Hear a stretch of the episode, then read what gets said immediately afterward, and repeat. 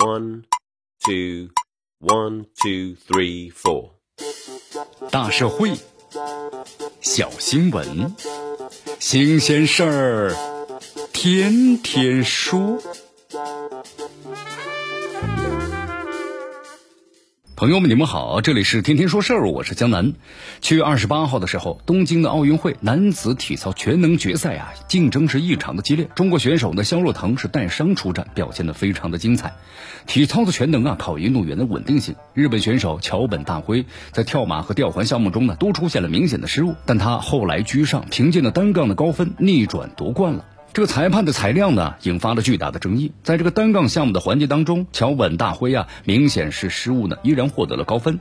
肖若腾因为分数过低，最终呢和金牌失之交臂。我们说高手过招，失之毫厘，那就是判若云泥呀。肖若腾单杠的分数出来之后，媒体席是嘘声一片。体育之所以我们说有无限的魅力，就在于它是最直观的正义，它不说谎。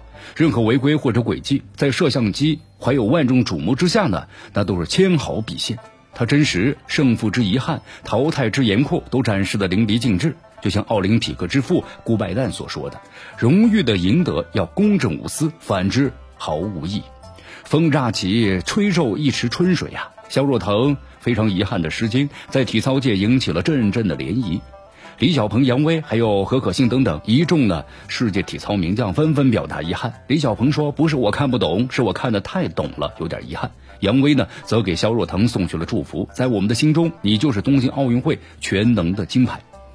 一个运动员的个人魅力，我们说了，并不仅仅局限于是一块奖牌，奖牌呢只是一个冷冰冰的结果。一个运动员那么驾驭胜负的。态度才是呢有血有肉的人间风度。赛后呢，肖若彤主动向桥本大辉致意，在接受记者采访时，他说了：“每个人的心里都有一个他认为的第一名。”肖若腾的表现和言谈呢，非常的有气度。运动让人呢超越了人本身，那么气度让人呢超越了运动的本身。这同样是竞技体育的魅力。我们欣赏肖若腾在体操全能赛中的高水平的表现，那么同样呢，也要欣赏他面对输赢的这种风度。就像一位侠客行走江湖，他遇到的不总是名门正派，也可能是星宿老怪。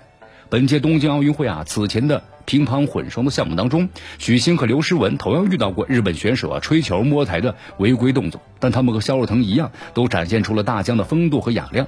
许昕赛后呢，还称赞了伊藤美诚的技术。君子反求诸己，我们呢感慨裁判的因素，也感叹呢肖若腾有风度，同样还得懂得竞技的规则。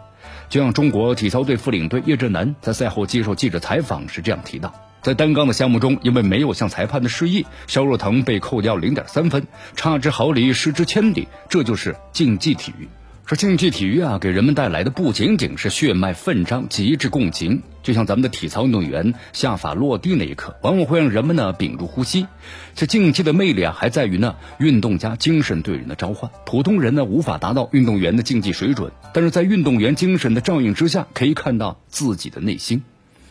二十九号凌晨，肖若腾呢发了一则微博：伤病、技术、命运、态度，这呢不都不是事儿。我今儿呢就是展示，展示什么是中国运动员的意志品质，什么是勇气，什么是精神。肖若腾带伤出战，赛前呢吃了四片止痛片。他为了能够轻装上阵，也撤掉了缓解肩伤的绷带。